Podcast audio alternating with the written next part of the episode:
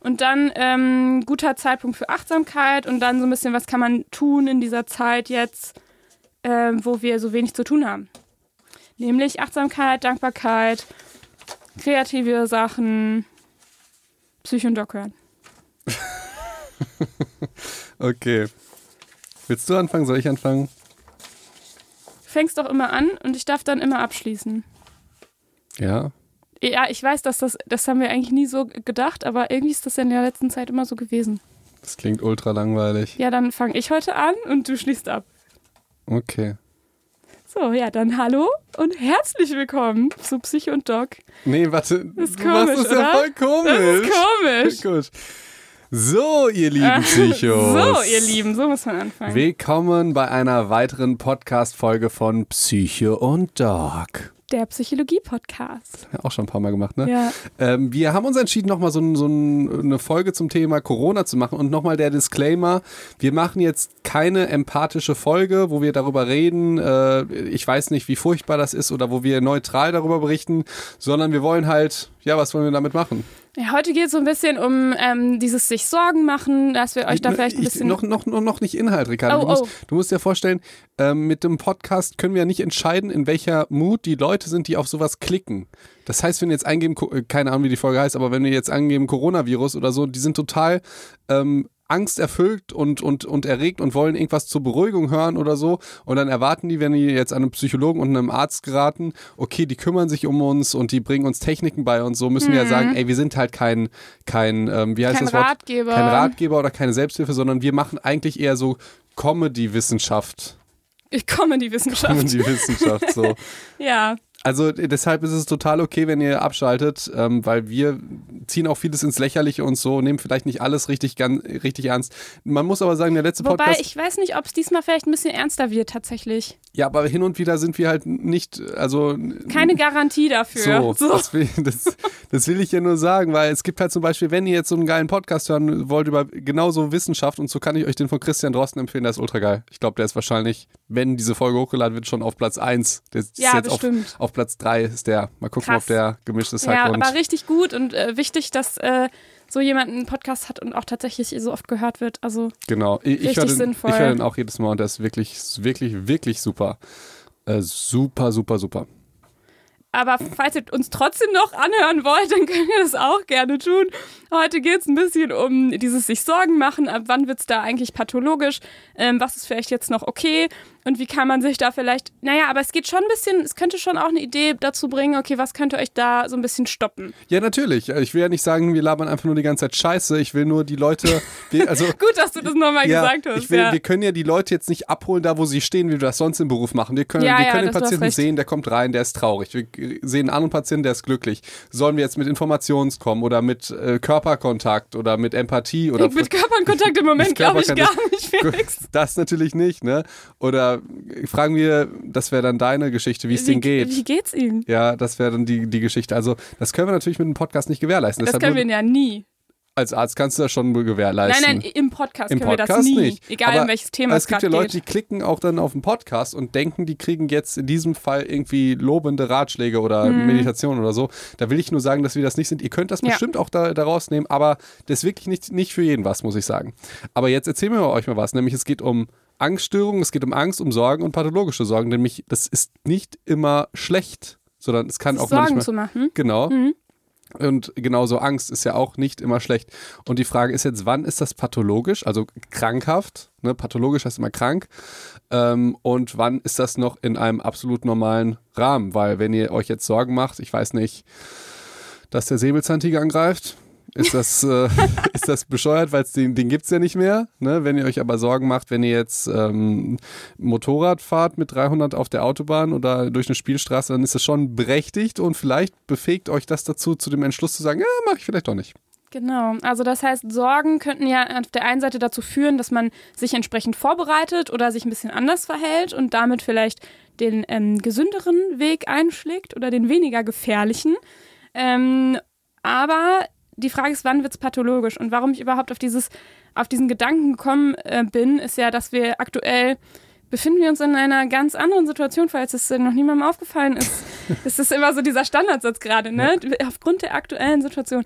Ähm, Ey, aber ich finde, ähm, ich, äh, man muss auch sagen, die, wir sind so ein bisschen aus der Didaktik jetzt raus, ne, mit Stress und, und Corona. Also wir haben uns jetzt nochmal entschlossen, eine neue Folge Corona zu machen. Die Leute erwarten Ja, jetzt vielleicht Stress oder so, äh, weil ich gemerkt habe, auf Social Media, die Leute wollen das halt. Das ist im Moment das Thema. Und Aber das, es ist ja auch das, was uns im Moment alle beschäftigt. Ich Genau. finde, ähm, bei Gemischtes Hack hat Tommy das, glaube ich, irgendwie ganz, ganz witzig gesagt. Das ist so eine Grundstimmung, die man, die man so ha hat und spürt und irgendwie die ganze Zeit so ein bisschen im Hintergrund drüber nachdenkt, so als würde man, als hätte man Liebeskummer, so hat er es verglichen. so. Das fand ich ganz geil, weil das auch sowas ist, du gehst irgendwie durch deinen Alltag und das ist aber was, was du dann nicht so abschütteln kannst, Ja. sondern du siehst alles ein bisschen anders. Ja, ich habe heute noch eine emotionale Story gemacht, so ein bisschen. Äh, Ich habe dir ja, glaube ich, die, die nächste Story über den Text geschickt. Ich finde das so krass, dass wir jetzt, also wir sind 92, du 91 geboren, ne?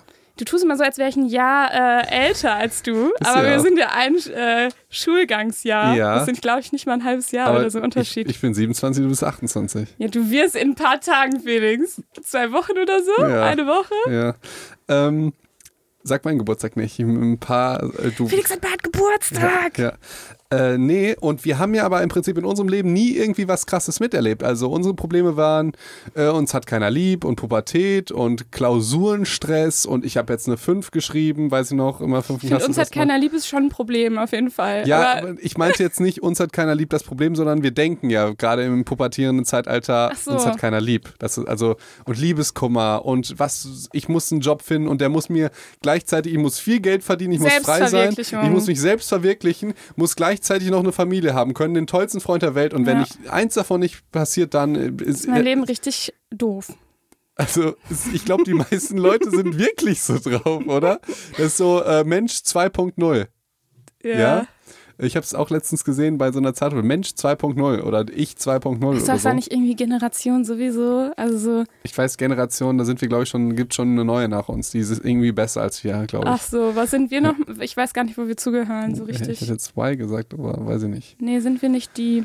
Ach, was, was weiß ich. Keine Ahnung, auf jeden eh Fall. so ganz Jetzt nochmal zurück zu der Thematik. Ich sage das deswegen, weil die Generation von meinem Opa, Ja. mein, mein Opa hat dann noch Krieg miterlebt. Der Ja. war irgendwie acht Jahre alt und ist halt noch geflohen. Der war in der HJ.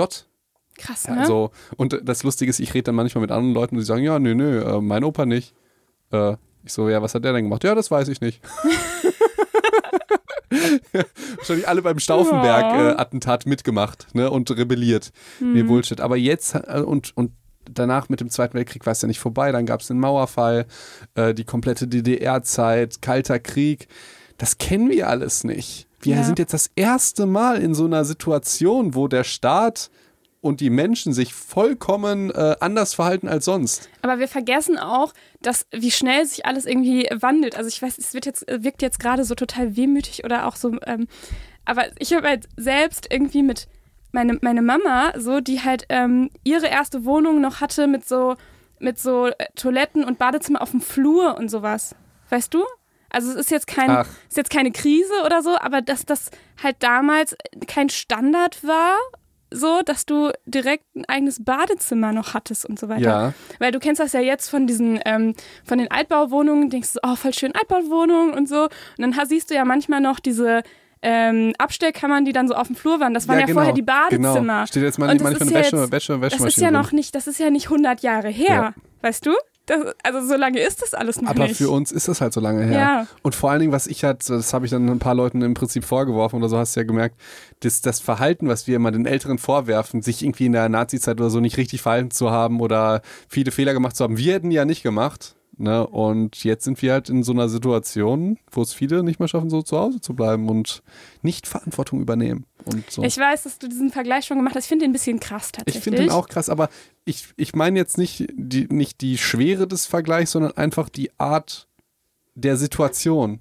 Dass man, Also genau, also das- eine, ja. ne, und das haben wir ja letztes Mal mit Verantwortungsdiffusion und pluralistische Ignoranz, also ich habe das erklärt. Weil das ja auch ein medizinisches Phänomen ist Ja, in genau. unserem äh, Medizin-Podcast. Docs. Doc und Psycho. D- Doc und Doc. Doc. Bei, bei Doc Felix. so, hm, medizinische, ja. Äh, ja. ja. Nein, es, es, geht auch immer hier nach dir. Psycho und Talk und Psychologie-Podcast. Ja, aber es ist ja auch hauptsächlich Psychologie, was das wir hier machen, Felix. Und ich wollte noch mal einmal dich hier dran erinnern, als ich äh, den, den Titel hatte. Felix wollte übrigens unseren Podcast irgendwie nennen Medizin und Psychologie vereint oder medizinisch-psychologischer Podcast. Wirklich? So. Ich weiß es gar nicht. Ja, mehr. du hattest irgendwie so voll die nicht so schön gängigen Namen. Und dann habe ich halt, so dann habe ich irgendwie schon ein bisschen was geschrieben an Themen und so weiter. Und dann schreibst du mir so, hier sind meine Themenvorschläge, erstens, zweitens, drittens. Und ich so, ich habe uns gerade äh, den äh, Titel Doc und Psycho gegeben oder so. Und dann hast du gesagt, ach wie, und dann, aber wir nennen es lieber Psycho und Doc, weil es ist ja eine Psychologie. Ah, das hast du gesagt, das ist ein Psychologie-Podcast.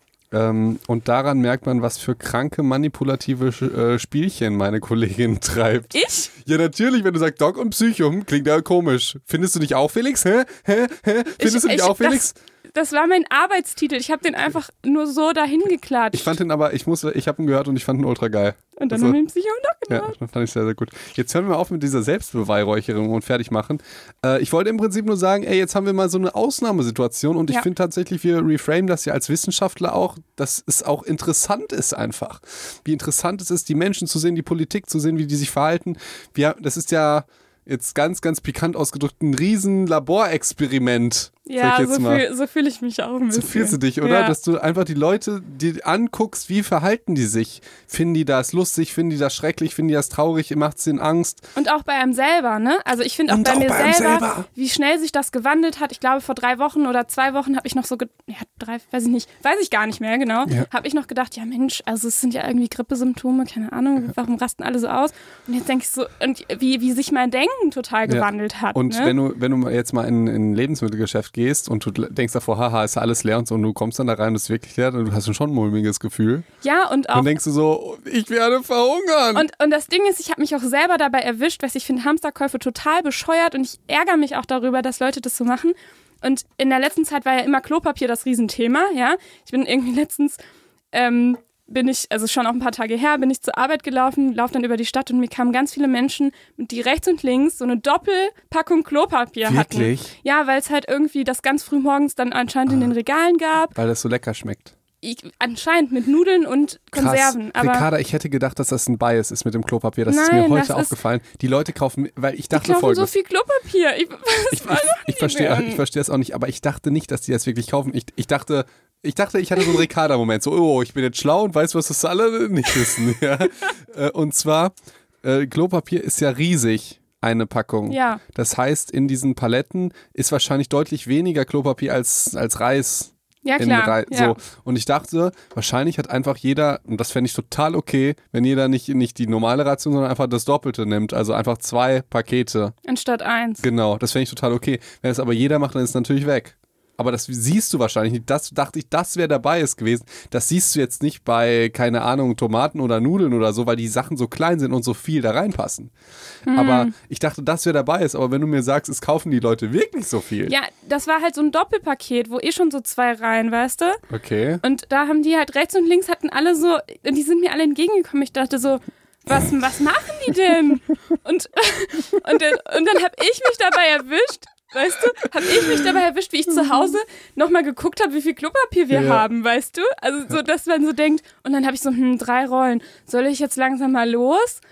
Und dann denkst du, ja gut, wenn du das nächste Mal einkaufen gehst, dann guckst du mal. Und dann war ich tatsächlich wirklich in zwei oder drei verschiedenen Geschäften und habe nichts gekriegt und dachte so, oh. Du wirst sterben. Oh. Ja. Also, ja, ich, und ich, eigentlich habe ich davor gar keine Angst, weißt du? Ich, aber ich weiß, was du meinst. Das ist das, was ich auch schon da letztes Mal gesagt habe das ist auch so interessant jetzt an, als, als Forschungsstudie an uns allen und uns selbst auch. Wir kriegen ja diese ganzen Sachen irgendwie Demokratie und Menschenrechte und nett sein und Spenden und nett zu Flüchtlingen und nett zu allen möglichen. Das funktioniert immer so lange, solange es uns gut geht. Hm. Ja, aber so, wenn wir denken, scheiße, wir hungern auch, scheiße, uns geht schlecht, scheiße, wir verlieren unser Haus, dann werden wir halt auch zu Tieren und essen uns gegenseitig auf. Und das geht nochmal so ein bisschen in die Richtung vom letzten Mal. Wir sind nur dann also das waren ja diese vielen verschiedenen Schritte, ja, die wir durchlaufen, ne? bevor wir Nee, würde ich noch in eine andere Kategorie. Es gibt ja verschiedene Schritte, die wir durchlaufen, bevor wir helfen. Und der letzte Schritt ist Kosten-Nutzen ähm, ah, okay. ne, zu, zu abzuwägen. Und wenn du aber wenn du halt eine hohe Kost, also wenn du niedrige Kosten hast zu helfen und demjenigen aber dafür sehr viel hilfst, also indem du beispielsweise, ähm, ja, sagen wir mal, ja, zum Beispiel, wenn du eben spendest oder du, sagen wir mal, du mistest deinen Klamottenschrank aus und dann verkaufst du die Klamotten nicht, Ah, sondern du bringst okay, sie zu irgendeiner verstehe. Organisation. Verstehe. Dann ist das für dich eine geringe Kosten und jemand anders hat aber dafür was zum Anziehen, was dann schon, was du vielleicht eher als hoch ansehen würdest. Das heißt, das ist was, was du gerne machst und eher auf jeden Fall, das ist gar kein Ding. So. Mhm. Aber ähm, normalerweise ist jetzt auch nicht unbedingt das Ding zu sagen, ich ähm, hamster mal nicht, damit die anderen auch was davon haben. Wenn es aber so knapp wird, dann denkt man, oh nee, die Kosten für mich sind sehr hoch. Wenn ich nämlich jetzt nicht anfange zu hamstern, dann machen es ja alle anderen so und Ja. dann kriege ich ja wieder nichts ab. Das heißt, die Kosten dann doch nicht das Doppelpaket zu nehmen oder das doppelte Doppelpaket zu Ja. nehmen an Klopapier, ähm, erscheinen dir sehr hoch. Ja, ich verstehe das. Äh, Tragedy of Common ist es wieder, aber ich habe vergessen, dir den Link zu schicken. Ja. Ja, mach ich nächstes Mal. Mach ich nächstes Mal. Okay, aber dann lassen wir jetzt nochmal zurück. Wie, also im Prinzip spannende Situation jetzt, spannender Podcast. Genau, und so eine andere Sache, die mir immer in solchen äh, vielleicht krisenhafteren Momenten auch oft in den Sinn kommt, ist, dass man sich vielleicht so ein bisschen eher in bestimmte psychische Störungen reindenken kann. Natürlich nicht zu 100 Prozent. Ich weiß auch noch nicht, ob das klar wird, worauf ich hinaus will. Aber im Moment ist es ja so, dass wir alle so ein bisschen gucken, wir halten Abstand, wir gucken, dass wir uns die Hände waschen, dass, dass wir uns nicht ins Gesicht fassen und diese Dinge. Und das sind ja, also das heißt, wir gucken alle so ein bisschen mehr auf Keime so und gucken, dass wir die ähm, möglichst im, in Schach halten, sag ich jetzt mal. Und das sind ja so Verhaltensweisen, die ja auch zum Beispiel Menschen mit ähm, Krankheitsangst oder mit ähm, ja, ähm, Waschzwang oder so haben. Weißt du? Ich, ich Also natürlich das, äh, in einem anderen Ausmaß. Ja, klar.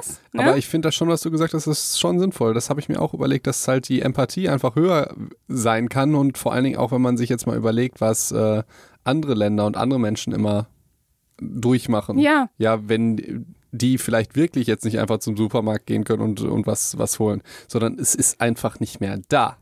Genau. Ja, das ist ja das, was die, die Triage ist ja das, wovor wir am meisten Angst haben, wir Ärzte, dass wir dann halt äh, weniger Ressourcen, weniger Beatmungsmaschinen als Patienten haben. Das haben wir ja sonst nicht. Sonst Hm. Ja, und das einen haben andere Länder aber schon die ganze Zeit. Eben. Und weißt du, was uns aufregt? Und das wird dagegen, wie ich will nicht sagen, wie schrecklich das wird, keine Ahnung. Ich hoffe, es wird natürlich nicht schrecklich.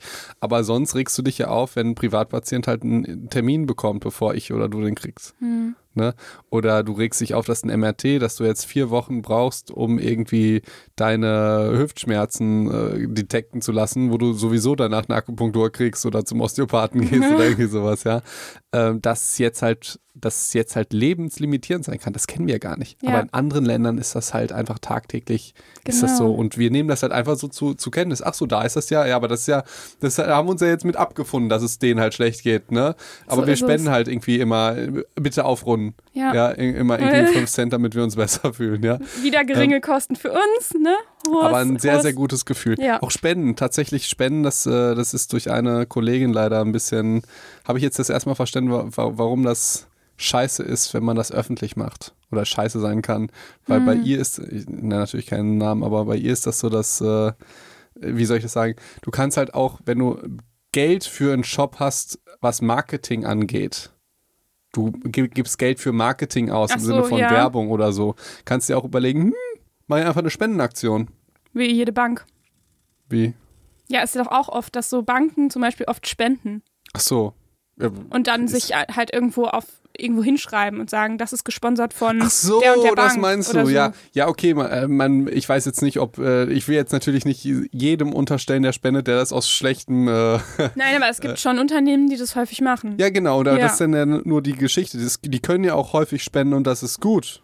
Ja, Ja, klar. aber die können natürlich auch sich über. Also es, bei mir ist es immer so, welcher, welcher Gedanke war zuerst? Willst du jetzt das Gutes tun und spenden? Oder sagst du, hm, äh, ich habe jetzt 1000 Euro fürs Marketing. Jetzt könnte ich entweder das ausgeben für eine, für, für irgendwie Google Ads oder was auch immer für Werbung oder für ähm, eine Spendenaktion. Mhm. Ja, dass ich mir irgendwas kaufe und sage, ich, ich versteigere das. Ja. Ja, und das ist dann teilweise, ja, das ist teilweise dann bei Kollegen leider billiges Marketing einfach. Und deshalb habe ich das schon verstanden. Naja, wir labern heute wieder so viel. Ne? Ja.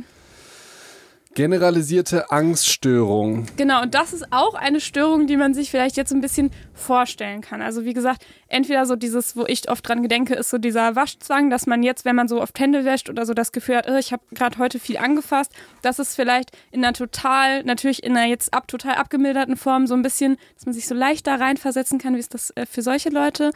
Oder dass man sich vielleicht auch in Menschen reinversetzen kann, die pathologisch horten, wenn man so das Gefühl hat, oh mein Gott, ich habe nur noch eine, äh, ich habe nur noch drei Dosen Ravioli und ich brauche doch noch die vierte, weißt du, wenn man jetzt da schon so, so einen leichten Drang verspürt, also diese leichte Angst aufkommt, ich habe zu wenig, dass man sich dann vielleicht ganz gut reinversetzen kann in Menschen, die das natürlich in einem viel größeren Ausmaß haben, die pathologisch horten beispielsweise. Ähm, und was mir auch aufgefallen ist, ist, wo ich auch viel dran gedacht habe, ist an Menschen mit generalisierter Angststörung.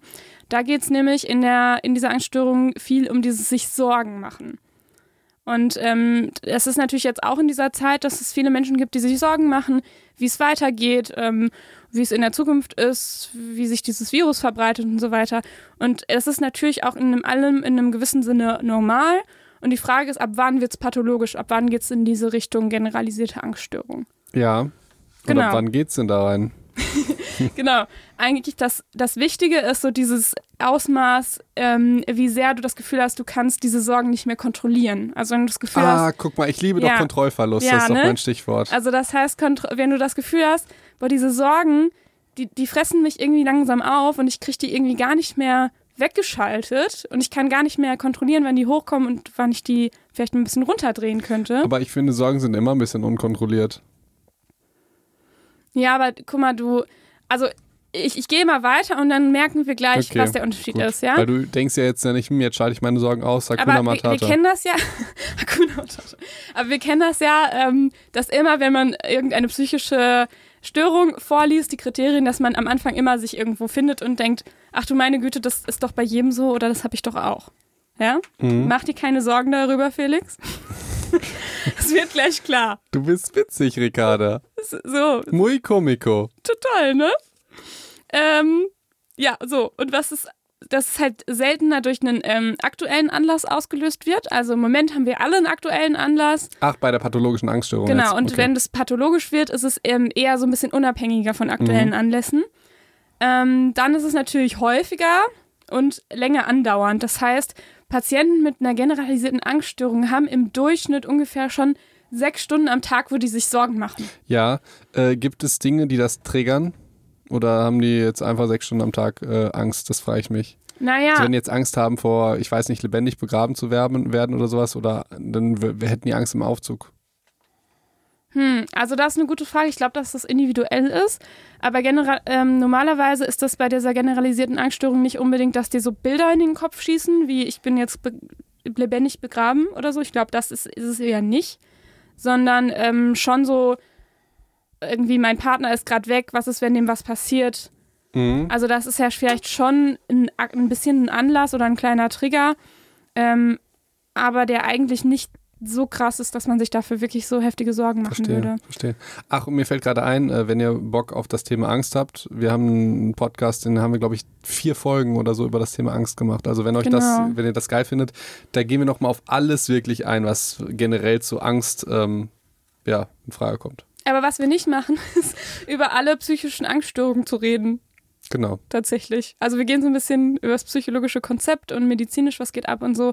Und vielleicht auch ein bisschen in die Richtung, wie kann man es therapieren, aber wir erzählen jetzt nicht über jede einzelne Angststörung alles. Okay, und äh, wollen wir mal weitermachen mit den Sorgen? Definition Sorgen? Ja, und genau, aber die Inhalte von dem pathologischen und dem normalen Sorgen unterscheiden sich jetzt eigentlich weniger. Also es geht halt viel so um Gesundheit, um soziale Beziehungen, um Finanzen, um die Familie und so.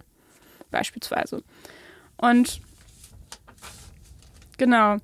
Das heißt, habe ich ja gerade schon gesagt, das ist jetzt nicht so dieses Bildhafte, sondern eher so was Verbales. Es ist irgendwie immer mit einem, mit natürlich negativen Gefühlen ähm, gekoppelt und richtet sich auch eher so auf die Zukunft. Also diese Sorgen sind jetzt nicht so dieses, oh, ich habe mich irgendwie gestern blamiert oder Mensch, das war mir ja peinlich vor einem Jahr oder so. Da geht, das geht so ein bisschen in andere ähm, Störungsbilder oder auch in andere ähm, negative Gedanken, aber die Sorgen beziehen sich tatsächlich eher auf die Zukunft. Ne? Also Mhm. generell Sorgen Ja. eigentlich. Ja. Eigentlich, genau. Ähm, so, und hast du jetzt noch das Gefühl, dass das noch unklar ist? Oder dass, dass das jeder so hätte? Ähm, nö, das ist ja schon eine extreme Form tatsächlich. Bei mir, bei mir ist immer diese psychologischen Definitionen, die nerven mich immer ab, wann irgendwas pathologisch ist und ab wann nicht. Aber darum Ja. geht's ja genau. ja, Weil, es ist schwierig. weil irgendjemand halt, hat halt mal überlegt, damit man das vergleichen kann, genauso wie bei einer Depression, schwerer, mittlerer, depressive Episode Mhm. und so, ist ja ganz streng definiert. Aber das geht alles immer ein bisschen vom Menschen, vom Patienten weg, wenn ich äh, mir Ja. Daten und Zahlen angucke. Deshalb, ja, ich sehe das so wie du, ich finde das aber immer ein bisschen problematisch und deshalb machen das ja auch keine Maschinen, sondern machen immer noch Menschen. Genau, weil natürlich würdest du, also zum Beispiel steht auch in diesen Kriterien drin, dass das äh, mindestens sechs Monate lang aufgetreten äh, sein muss an der Mehrzahl der Tage. Und da würdest du jetzt auch nicht sagen, okay, jetzt sind es nur fünfeinhalb Monate Ja. Ähm, dann ist es jetzt doch keine generalisierte Ja. Angststörung. Das würdest du natürlich als Menschen niemals sagen. Der Computer wird es vielleicht so ausspucken, ne? Ja. wenn du halt diese starken Kriterien hast. Aber das meint ja im Grunde einfach nur, wenn dir das jetzt seit drei Wochen so gegangen ist, dann musst du dir noch, musst du dir darüber schon mal keine Sorgen machen. super, super. so. Und dann, ähm, dann ist es halt irgendwie vielleicht noch im Rahmen. So. Okay. Ähm, genau, und es ist eben so, so insbesondere dieser Kontrollverlust spielt halt eine riesige Rolle dabei und ähm, ja, es gibt dann noch so andere Symptome wie Ruhelosigkeit, Konzentrationsschwierigkeiten, ähm, Schlafstörungen und so weiter.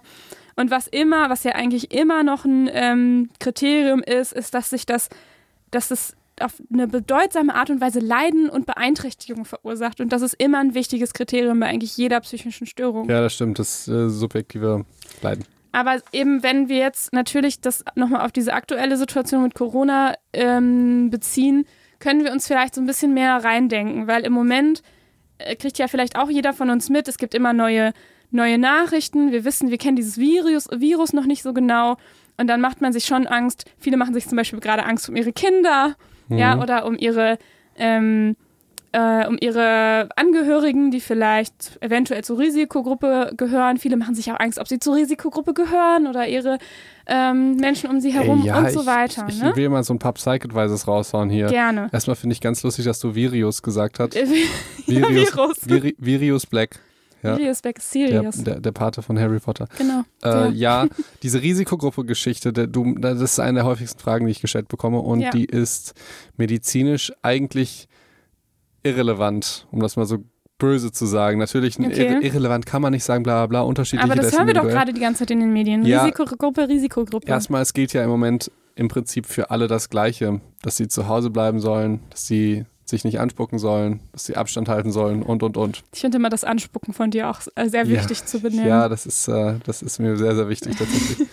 ähm, und ich kriege ganz viele Fragen halt zu, bezüglich Risikogruppe und das läuft immer so ab, ich habe die und die Krankheit, bin ich jetzt Risikopatient. Hm. Und das ist im Prinzip die gleiche Geschichte, was mich gerade schon geärgert hat, dass halt irgendjemand gesagt hat, okay, äh, ab so und so viel Zeit ist es dann eine generalisierte Abs äh, Angststörung, weil Risikopatient ist jetzt der, der äh, eine Chemotherapie hat und keine Milz mehr hat und äh, überhaupt kein Immun- Immunsystem und im Krankenhaus liegt und beatmet werden muss, der ist eine Risikogruppe, aber auch jemand, der Bluthochdruck hat. Hm. Also, und die denken jetzt, dass sie beide gleich Risikopatienten sind. Und das ist doch Bullshit. Natürlich. So, Das deshalb ist das Problem mit den Kategorien. Ne? In Wirklichkeit ist das ja ein Kontinuum und keine Genau. Kategorie. Und nochmal, wir geben hier überhaupt keine Empfehlung, weil das sich ja auch äh, ändert jedes Mal. Ich weiß gar nicht, wann wir den Podcast hochladen. Das ist alles total verwirrend mit unserer. Wir haben ja ganz viele vorher vorproduziert. Ähm, aber wir geben keine Empfehlung. Das heißt, es kann sich ja immer ändern. Aber im Moment sieht es halt so aus, dass sich alle Leute theoretisch gleich verhalten sollten. Ob sie jetzt Risikopatienten sind oder nicht. Es sei denn, du bist jetzt dieser ganz krasse Fall mit irgendwie Chemo und keine Milz und so. Dann würdest du wahrscheinlich sowieso total isoliert. Aber das würdest du Ähm, sowieso und nicht nur genau. in Corona-Zeiten. Ne? Genau. Und deshalb, und nochmal, und das will ich jetzt auch als Psych-Advice raushauen, bitte. Selbst wenn du Risikopatient bist und an einer Krankheit leidest, die chronisch ist, Diabetes oder sowas, Mhm. ja, dann ist dann vielleicht so ein paar Gedanken, um damit fertig zu werden, jetzt nur vom Mindset. Ich weiß, viel nutzt es nicht, aber vielleicht gibt es auch ein paar Leute, die das nutzt. Es ist immer die Frage, wie viel Raum wollt ihr so einer Krankheit geben? unter der ihr jetzt immer leidet, stellt ihr vor, ihr habt jetzt irgendwie Asthma, Ewigkeiten oder Diabetes oder so, dann wollt ihr wirklich dieser Krankheit so viel Raum geben, dass ihr immer Angst habt, immer Angst, wenn irgendwie das passiert, immer Angst, wenn das passiert. Manchmal kann es ja sinnvoll sein, dass du jetzt wenn du jetzt irgendwie Bluter bist, nicht mit Messern spielst den ganzen Tag. Das wäre was, was ne? Ja. dann nutzt dir das was. Aber wenn du im Prinzip nichts machen kannst, dann nutze diese Angst ja nicht. Dann kannst du entweder sagen, okay, äh, ich gebe der Krankheit jetzt, jetzt nicht so viel Raum, ich lebe weiter, oder du denkst, scheiße, ich bin Risikopatient. Ich bin Risikopatient mhm. und das ist einfach so eine, manchmal so eine Einstellungssache. Viele können damit nichts anfangen, aber viele denken auch, ja, okay, ey, ich will dieser Krankheit einfach nicht so viel fucking Raum geben. Und das ist ja jetzt aber im Moment geben wir dieser Krankheit Corona mega viel Raum, weil wir ja super viele Einschränkungen haben. Das ist aber, finde ich, eine andere Geschichte, weil es ja temporär ist, ne? Du sprichst ja gerade von einer chronischen Krankheit, mit der man sein Leben lang leben muss. Es geht jetzt um den Persön äh, um den individuellen Patienten, wie er in seinem Kopf seine Krankheitssituation ja. und sein Risikoprofil bezüglich Corona bewertet. Ja. Und der bewertet ja auch wenn nicht Corona ist, immer irgendwie sein, sein Krankheits- und Risikoprofil. So und da würde ich immer sagen, gibt der Krankheit nicht so viel Raum, wenn es irgendwie geht. Wenn ihr sagt, oh, das ist leichter gesagt als getan, okay. Aber ich weiß, es gibt auch Leute, die sagen, ja, okay, ey, scheiß auf diese Scheißkrankheit. Ich will nicht, dass sie jetzt mein Leben bestimmt. Äh, ich gebe dir halt einfach nicht so viel Raum. Das wäre halt mein Psych-Advice, den ich extrem wichtig finde. Mhm. Ich habe nur gerade gedacht, so wie das jetzt klingt, wirkt das so, ja, dann also könnten das manche Leute falsch verstehen, die dann sagen, ja, dann gehe ich halt trotzdem auf die Straße und treffe mich mit meinen 30 Leuten. Also da, da habe ich gerade so ein bisschen sofort Sorge drum gehabt, Felix, dass das passieren ja, könnte. Das ist, das kannst du diese Sorge nachempfinden oder war die schon pathologisch? Nee, Ricarda, das ist ja, es ist ja genau so. Du kannst es niemandem, das ist. kann es, deswegen sind so, so solche Advices immer sehr schwierig. Die ja, muss man immer so nee. ganz relativieren. ja, so. das ist ja wie bei Social Media. Weißt du, ich dachte mir jetzt nämlich, äh, jemand, der jetzt wirklich eine ganz furchtbare Krankheit hat, der irgendwie bei jedem Atemzug merkt, okay, mir geht scheiße, der schreibt mir dann, aber Felix, ich habe die Krankheit und ich, also das dachte ich jetzt. Aber du kannst natürlich alles irgendwie so hinbiegen, aber dann können wir auch aus Social Media verzichten, weil du kannst ja nichts mehr sagen. Es sind ja keine wissenschaftlichen Paper, wo du nur im Konjunktiv redest. Aber du hast natürlich vollkommen recht, ja. wenn du sagst, ich gebe der Krankheit nicht so viel Raum und äh, gehe jetzt raus und spuckt mich an mit ein paar Leuten, dann solltet ihr das natürlich nicht machen. Das soll nicht dazu führen. Ich habe ja nur gesagt, ich habe ja, ja auch davor gesagt, die Verhaltensweisen sind ja alle gleich. Es geht jetzt nur um das Mindset. Mhm. Also nochmal, das am Anfang sage ich nochmal, es geht nur um das Mindset und die Einstellung, ihr sollt euch nicht anders verhalten. Ihr sollt nur in der gleichen Situation, wenn du zu Hause auf der Couch sitzt, weniger Angst haben. Das ist mein einziger Begehr. Äh, aber trotzdem auf der Couch sitzen. Ja, genau. Und Psycho-Dog hören. Ja, genau. Ja, so. Und ähm, was ich halt auch mitgebracht habe, ist nochmal zum Thema generalisierte Angststörung ähm, so, ein, so ein kleines Modell also das Metakognitionsmodell. Dieses Wort sprichst du sehr häufig aus, ne? Was denn? Metakognitionsmodell. Ja, Metakognitionsmodell. Ja, erzähl, was ist das denn? Äh, also es geht halt, ähm, wie um gesagt, das ab, Metakognitionsmodell. ab wann halt diese Kognition oder diese Sorgen so in diese Typ 2 Sorgen. Also man unterscheidet zwischen Typ 1 Sorgen und Typ 2 Sorgen. Und die Typ 2 Sorgen sind so diese etwas schwierigeren, pathologischeren Sorgen. So, mhm. pass auf. Weil im Sinne von, ähm, diese ersten Sorgen, das könnte halt sowas sein wie ähm, sich Sorgen hilft mir bei meinem Problemlösung oder äh, vielleicht, wenn ich, wenn ich mich nicht sorge, habe ich mich nicht gut vorbereitet und dann passiert irgendwas. So. Ähm, und das ist noch so im Rahmen, sag ich jetzt mal. Ja. Und dann würdest du dir halt irgendwie Sorgen um ein bestimmtes Ereignis machen. Und dann würden diese Typ 2 Sorgen kommen. Und zwar so dieses, meine Gedanken stören meine Konzentration oder ich, ich werde verrückt, ich kriege keine Kontrolle mehr über meine Sorgen oder über meine Gedanken. Also dieses Sorgen um die Sorgen. Ja, verstehe. Und das, da wird es schwierig. Mhm. So. Und das ist, ähm, finde ich trotzdem ganz gut, wenn man sich dabei so langsam so ein bisschen erwischt. Weißt du? Ja, ich weiß, was du meinst. Und deswegen fand ich das, äh, dieses Meta, dieses äh, Modell trotzdem ganz gut, weil im Moment machen sich sicherlich viele Leute Sorgen, aber sie müssen so ein bisschen, dass man so ein bisschen auf sich selber achtet ja. und guckt, ab wann mache ich mir Sorgen um meine Sorgen. Und wenn ich das merke, dann, dann kann ich da nochmal einen Gang zurück. Verstehe. Zurückgehen. Ich, ich habe ja gerade ganz äh, vorbildlich äh, und äh, großkotzig gesagt, was mit dem Mindset man machen muss. Das kann ich natürlich leicht sagen, weil ich gesund, groß und stark bin und nie krank werde. also ganz unsympathisch. Was ich mich aber gerade gefragt habe, äh, ich hatte immer während des kompletten Medizinstudiums habe ich mir immer sehr Sorgen gemacht um Prüfungen. Ja. Und ich frage mich, in, inwieweit das pathologisch ist. So, das mal. nee, Und hast du dir Sorgen darüber gemacht, dass du dir in der Klausur Sorgen um deine Leistung machen wirst? Mhm. Hast du?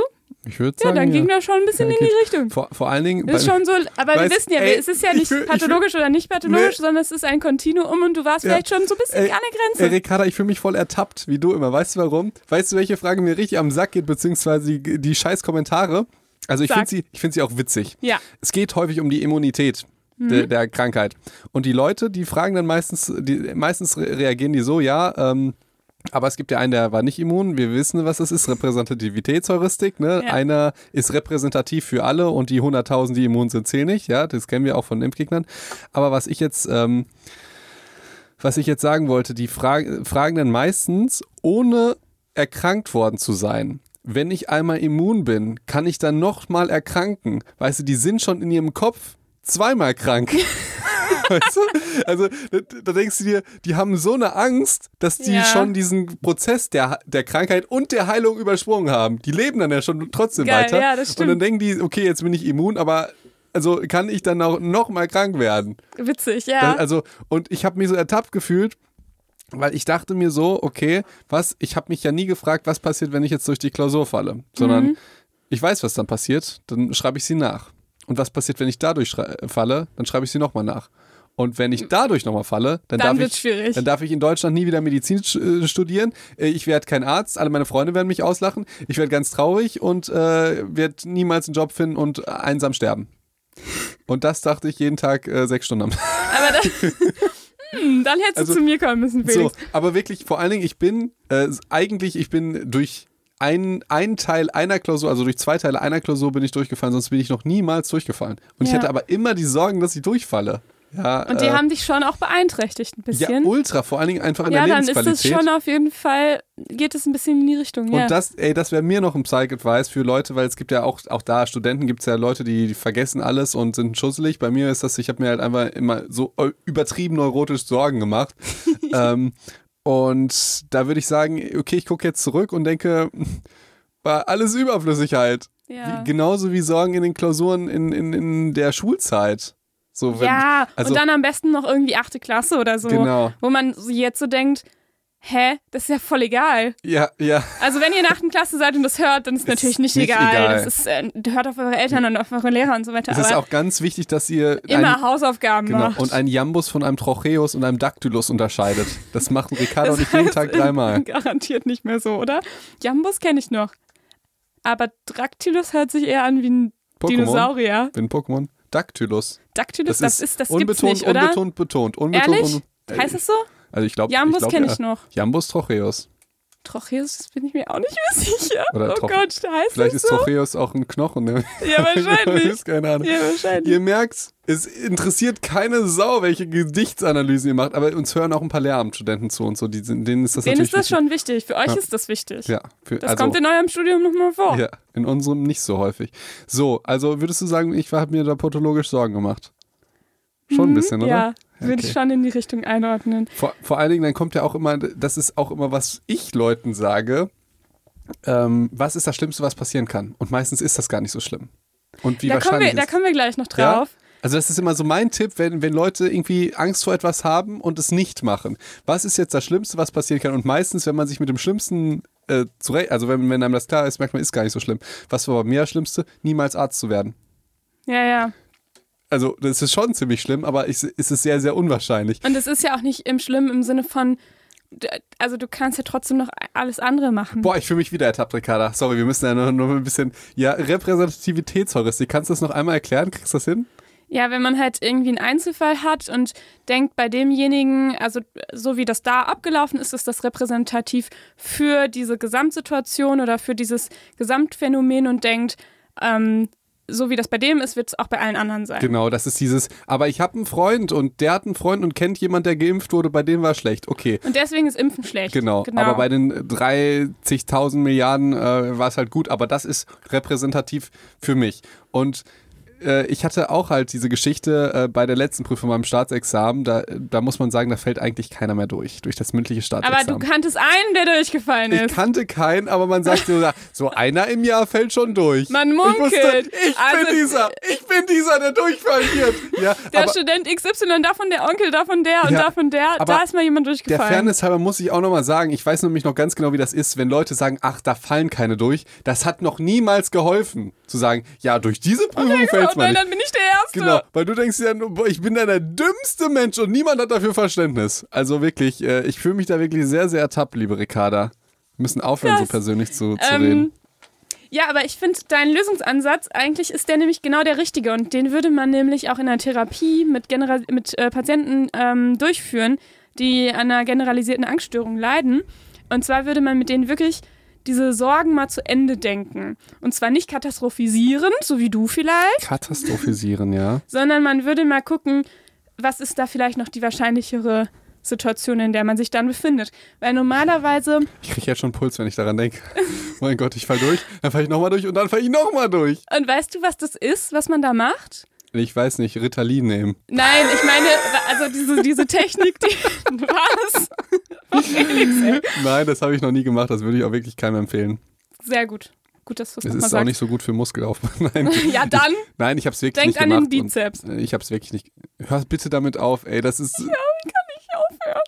Das ist pathologisch. Das war, ja, das ist wirklich, das war ein Insider bei uns, aber das hat überhand genommen, die scheiß Hashtag Jetzt ist es ein. Outsider. Das ist ein Outsider, ja. Ähm, Okay. Achso, ja, in der Therapie würde man nämlich, wie gesagt, mit dem Patienten nämlich diese Sorgen zu Ende denken. Und diese Strategie ist im Grunde letztendlich nichts anderes als Konfrontation. Also wir haben ja schon in dem Angst-Podcast gesagt, wie man mit Ängsten umgeht, ist immer das Beste ist, konfrontieren mit der Angst. Ich habe das auch noch für, für, für mich, habe ich das zusammengefasst, weil er hat den auch gehört. Ja, und Angst, was soll ich denn da machen? Ich sag ganz ehrlich, immer Konfrontation. Also alle, Ja. jedes Mittel, was wir da kennen, ist immer Konfrontation, weil sobald du den, den Reiz, den, den Angststimmung wegnimmst, dann lernst du ja, okay, jetzt ist es weg, jetzt fühle ich mich besser. Ja, So. das ist so einfach, aber wirklich das mal wirklich zu begreifen und äh, tatsächlich 100% umzusetzen, ist wahnsinnig schwer. Ja. Ähm, aber im Grunde geht es bei Angst immer darum, das beste Mittel ist immer Konfrontation. Denn wenn ich mich mit meiner Angst konfrontiere, sind, ist jeder Mensch so gepolt, dass, äh, dass wir uns an die Angst quasi wie, ich sag jetzt mal, gewöhnen. Ja? Und dieser Gewöhnungseffekt tritt ein. Wir nennen das in der Psychologie Habituation. Und ähm, Nennen wir sogar in der Medizin aus, so das kenne ich auch.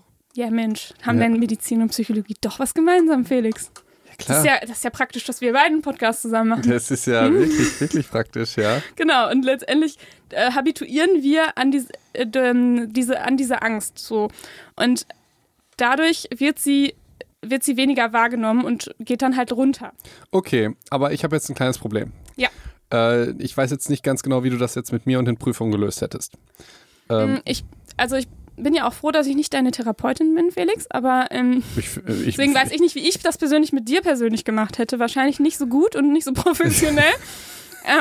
So eine Elektroschocktherapie.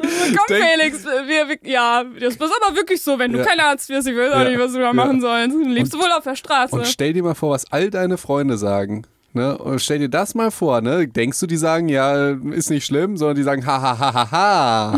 ne? Wer zuletzt lacht und so. ja. Ne? Äh, ich wusste das damals schon, das, nee. Okay, okay, gehen wir mal kurz weg von mir, aber ich habe jetzt ein kleines Problem. ja, Jetzt wollen wir den Leuten die Sorgen nehmen bezüglich Corona und jetzt sagen wir, was ist das Schlimmste, was passiert? Dass alle Menschen sterben und die Welt sich nicht mehr dreht. Das ist schon Das ist ja total unwahrscheinlich. Also jetzt mal, das würde, du würdest ja nicht so viele Schritte gleichzeitig gehen, doof. Ich bin schon damit, dass ich nicht Arzt werden kann, weil ich dreimal durchgefallen bin. also pass auf, wir, wir gehen jetzt noch, wir gehen noch mal Durch, von vorne, ja, Durch eine Gedichtsanalyse. mit Jambus und Trocheus oder was auch immer. Guck, wir gucken das gleich mal nach, ob das überhaupt stimmt. Ähm, letztendlich geht es, ist es bei den, den Menschen oder auch, ich könnte mir auch vorstellen, dass es jetzt auch tatsächlich auch so ist in dieser aktuellen Situation, dass man so diese Sorgen nicht zu Ende denkt. Dass man eben ein Bild von einem leeren Supermarkt sieht und denkt, ach du Scheiße, es gibt kein Lebensmittel, ich hole jetzt Lebensmittel. Weißt du? Oder ach du, ach Mhm. du meine Güte, es gibt kein Klopapier, ich horte jetzt Klopapier.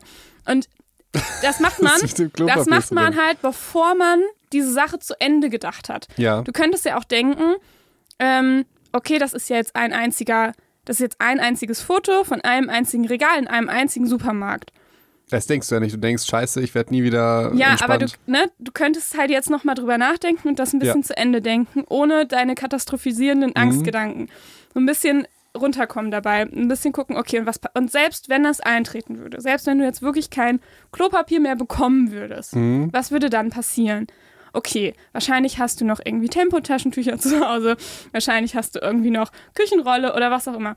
Wenn du das auch nicht alles hast, was würde dann passieren?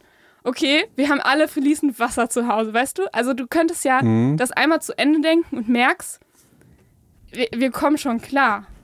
Ja, das, äh, das stimmt tatsächlich. Man muss der Fairness halber auch noch sagen, dass es ganz viele Leute gibt, die natürlich nicht dazugehören. Also die, keine Ahnung, wo die Existenz, was Wirtschaftlichkeit angeht, irgendwie Gastronomen, die jetzt total gefährdet sind, Bäckereien und äh, Leute, die Events machen. Und aber, das muss man natürlich auch sagen, auch wenn man insolvent geht oder bankrott geht oder so, die Wahrscheinlichkeit, dass es vielen ähnlich geht, ist ja da.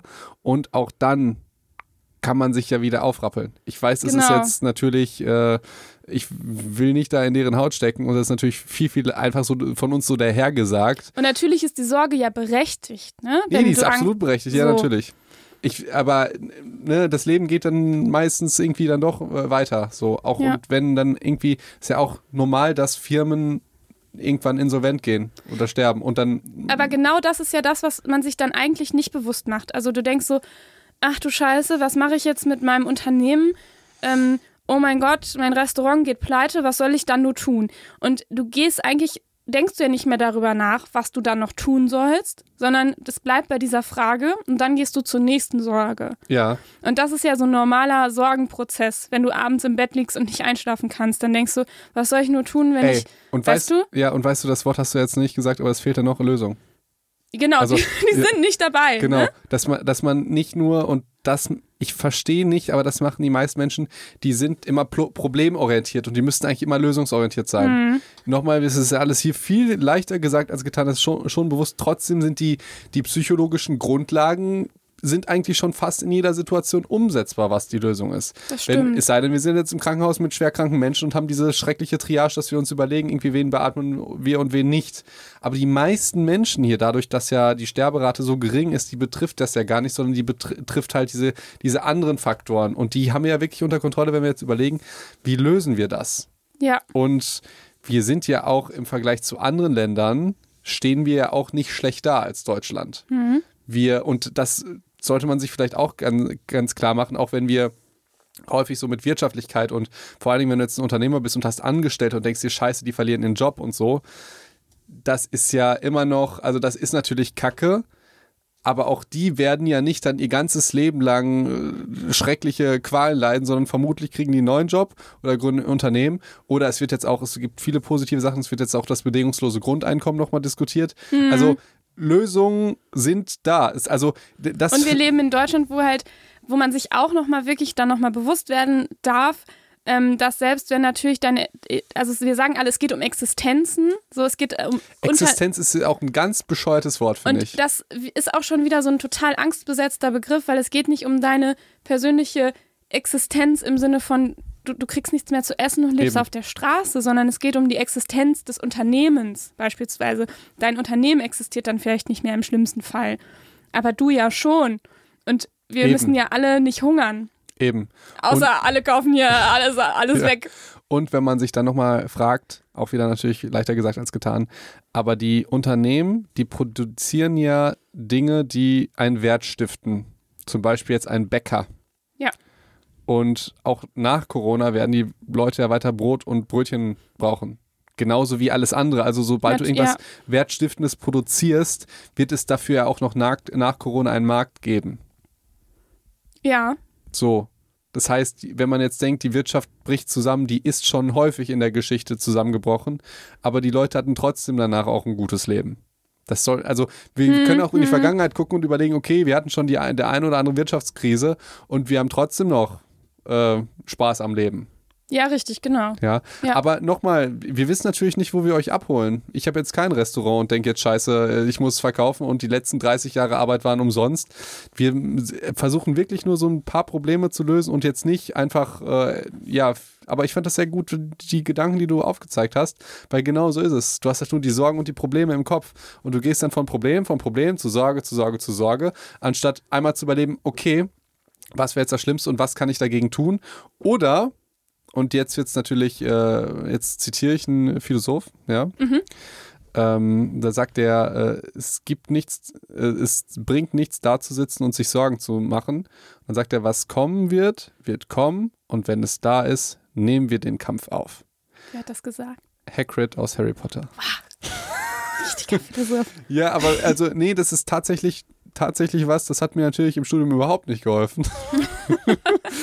aber vom Prinzip her, wenn du dir, das war auch die Mindset-Geschichte jetzt zu den Risikopatienten, wenn du dir Sorgen machst, aber nichts dran ändern kannst und vor allen Dingen auf etwas wartest, was noch nicht da ist. Du sitzt jetzt zu Hause und wartest jetzt Corona zu kriegen. Dann ähm, nutzt das ja einfach nicht, sich in diesem Moment Sorgen zu machen. Es wird dir Nee. nutzen, wenn du jetzt drin bleibst wegen den Sorgen und nicht- nach draußen gehst und dich mit Leuten zum Spucken triffst. Genau, und da kann man, das ist ja auch, da kann man auch nochmal für sich selber überlegen, das finde ich auch nochmal einen guten Psych-Advice, ähm, diese Sorgen, die ich mir jetzt mache, bringen die mich gerade nach vorne? Was kann ich Positives aus diesen Sorgen ziehen? Und was, was kann ich vielleicht dann lassen? Und wenn ich das aber einmal zu Ende gedacht habe, dann kann ich eigentlich darunter einen Strich setzen. Also wenn ich mir Sorgen darum mache, vielleicht, dass ich mich anstecke oder dass mein, dass es vielleicht jemanden gibt in meiner Familie, wo ich denke, hm, vielleicht gehört die zur Risikogruppe. Wenn ich diese Sorgen äh, wahrnehme und denke, okay, was kann ich jetzt Positives aus diesen Sorgen nehmen? Also was mir nichts bringt, ist jetzt die ganze Zeit Angst zu haben. Ist schon mal so. Was bringt, könnte, es, könnte es mir bringen, indem ich mich vielleicht ein bisschen über das Virus informiere, indem ich ähm, zu Hause bleibe, indem ich, ne? Veto. Was Veto, denn? das ja. ist ja auch ein Psych-Advice. in- Wir hauen heute äh, Psych-Advice ja, vielleicht sind wir heute doch ratgebermäßig Ja. drauf, ich weiß auch nicht. äh, die Information über den Virus, ich würde die einschränken bei vielen Menschen. Ach so, bei, bei, mir, ja. bei mir ist das so, ich ziehe mir die auch wirklich. gut, das ist gut, dass du Ja, sagst, ja. Ich ziehe mir die wirklich gerne rein, weil ich es auch, muss man sagen, ich finde es halt auch wirklich interessant, sowohl Mhm. medizinisch als auch, ähm, wie heißt das Wort? Nicht humanistisch, anthropologisch. Die Aha. Lehre des Menschen, ja, Ja. also wie reagiert der Mensch. Also ja, als auch wie gesagt medizinisch und pharmakologisch, was da abgeht und möchte und muss halt auch immer auf dem neuesten Stand sein, weil ich jeden Tag darüber blogge. Ja. Das äh, ist, und das ist wirklich ein Fulltime-Job. Und ähm, das tut mir auch gut, weil ich das so spannend finde und es gibt mir ein gutes Gefühl und ich habe das Gefühl, ich weiß mehr, also habe ich auch mehr Kontrolle. Das wäre jetzt auch so eine Geschichte, Mhm. wenn, wenn, wenn der Psycho da draußen jetzt denkt, okay, ich weiß mehr, mir nutzt das was, aber die meisten tatsächlich, da denke ich, die gucken sich das an und haben immer mehr Angst. Mhm. Und das Schlimmste, was es gibt, ist ein Live-Ticker. Ja, ja. Also Live-Ticker über Corona, wo du wirklich sofort die aktuellsten Meldungen, wie viel sind und die infiziert. Zahlen und so, ne? Und, und vor allen Dingen, wir stehen ja noch am Anfang und uns muss klar sein, die Zahlen werden immer steigen. Das heißt, die Informationen, die werden gerade auch durch die Medien immer ein bisschen negativer. Mhm. Und äh, vermutlich werden auch nicht die, die Heilungen erzählt werden, sondern halt die, die, die Ansteckung. Und dann ist es natürlich logisch, dass es mehr wird und nicht weniger. Genau. Ja. Aber auch die Heilungen werden mehr werden. Ganz Klar, logisch. aber die, die werden nicht so häufig Ja, berichtet. Aber, aber ja. das ist ja ein Psych-Advice, äh, überprüft selbstreflektorisch und kritisch euren Medienkonsum und guckt, ob euch der gut tut. Ob das ich ne, ja, das finde ich einen guten Psych-Advice. ich mache nur gute Psych-Advice. Ja, aber ich, ich fand ihn gerade nochmal, ich, ich habe das jetzt so leichtfertig gesagt, dass man sich informieren soll oder so, ähm, Ja. aber dass man wirklich nochmal darauf achtet, tut mir das gut oder nicht. Gibt Ja, mir das genau. vielleicht Kontrolle? Wir haben ja heute gelernt, Kontrolle ist ganz gut, wenn man sich Sorgen macht, weil dann ist es eher weniger pathologisch.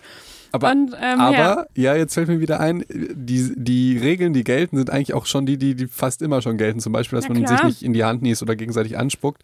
Und du hast gerade gesagt, ja, man sollte jetzt gucken, ob einem die Medien gut tun. Das sollte man eigentlich immer machen. Ja, genau. Ne? Und wenn ihr auf Instagram seid und ähm, habt nur ein schlechtes Gefühl, weil ihr euch immer vergleicht oder sowas, dann löscht die App. Auf jeden Ja, Fall. äh, wenn euch die gut tut und ihr seid inspiriert und ihr kriegt Kenntnisse und vernetzt euch mit euren Freunden, ist das geil.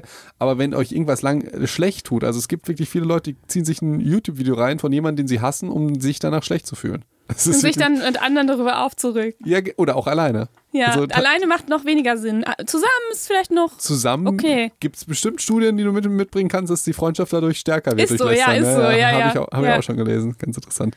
Okay, Ich also glaube, es gibt irgendwie auch so Vergleiche. Du brauchst so und so viel positive Dinge, dass du ähm, eher zusammenrückst und dich äh, netter und sympathischer findest, aber irgendwie nur eine negative Sache, dass du jemanden das sind, die, ne? Also wenn, Das ist, wenn glaube du ich, das Problem an Corona. Negative findest. Wir können niemandem die Schuld geben. Ich sehe das ja immer jetzt auch in den Kommentaren. Die Leute wollen immer einen Schuldigen finden. Jetzt Leute, die sich treffen zum Spucken.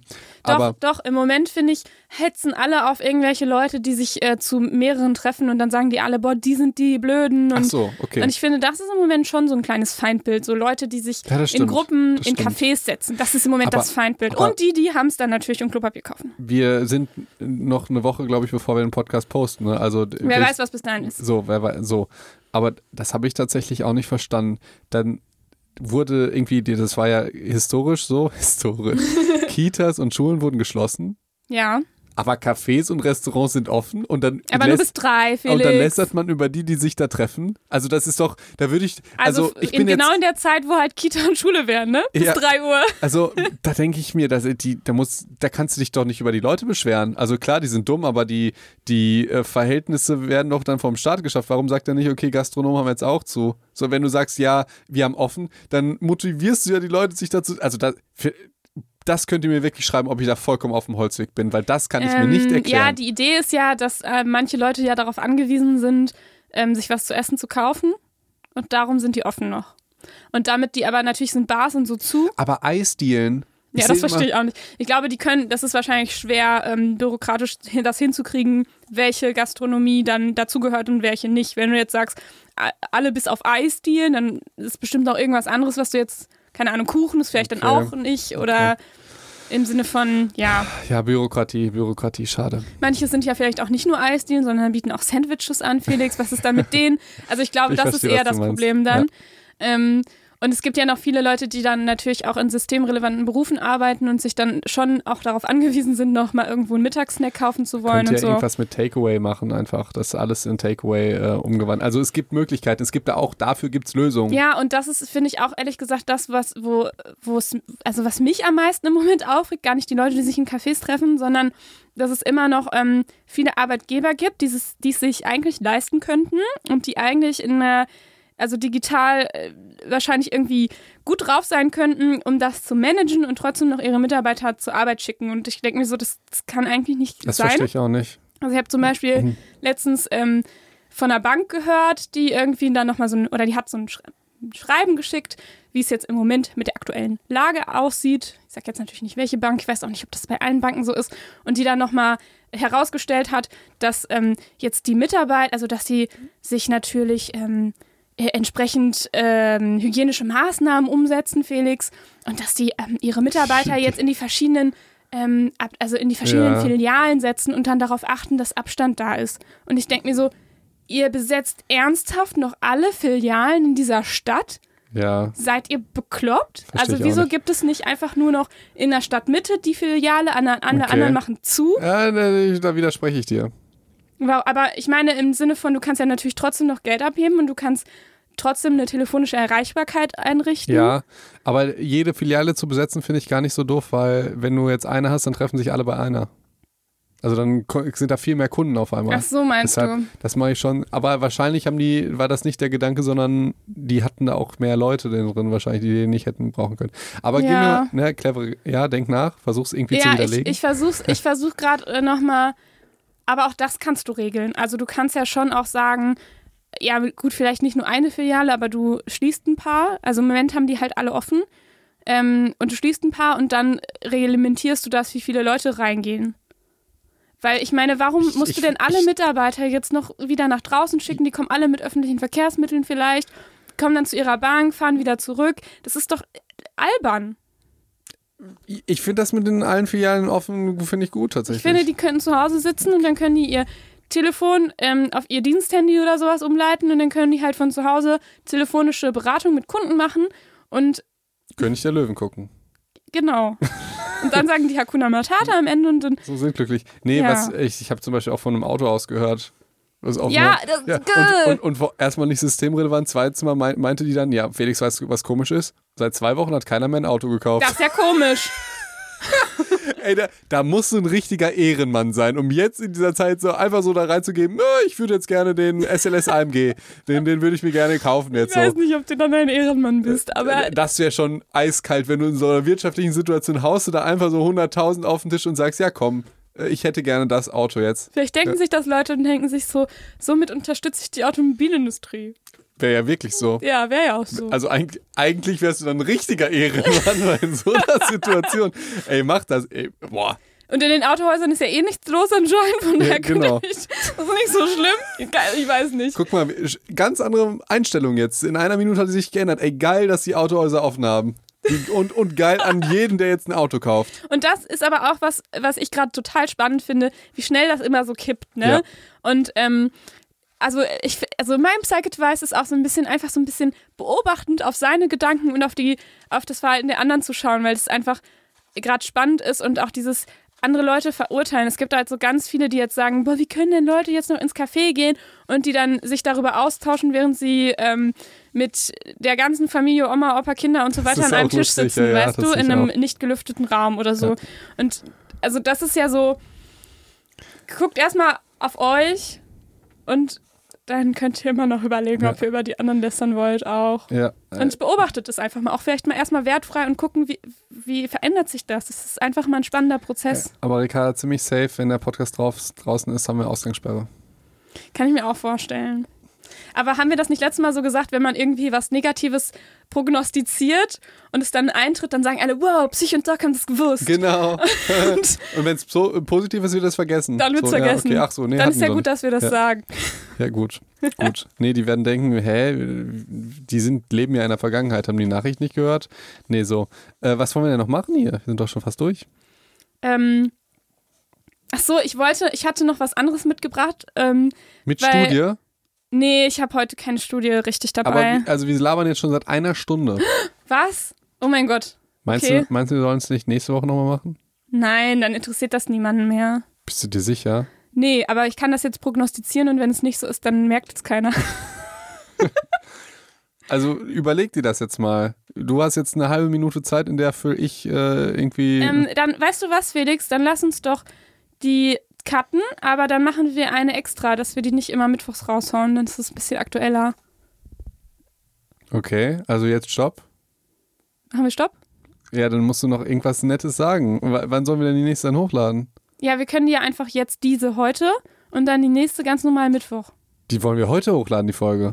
Mach doch. Dann haben wir keinen Stoff mehr für, für spätere, für die, die kalten Quarantänezeiten. Doch klar, Stress.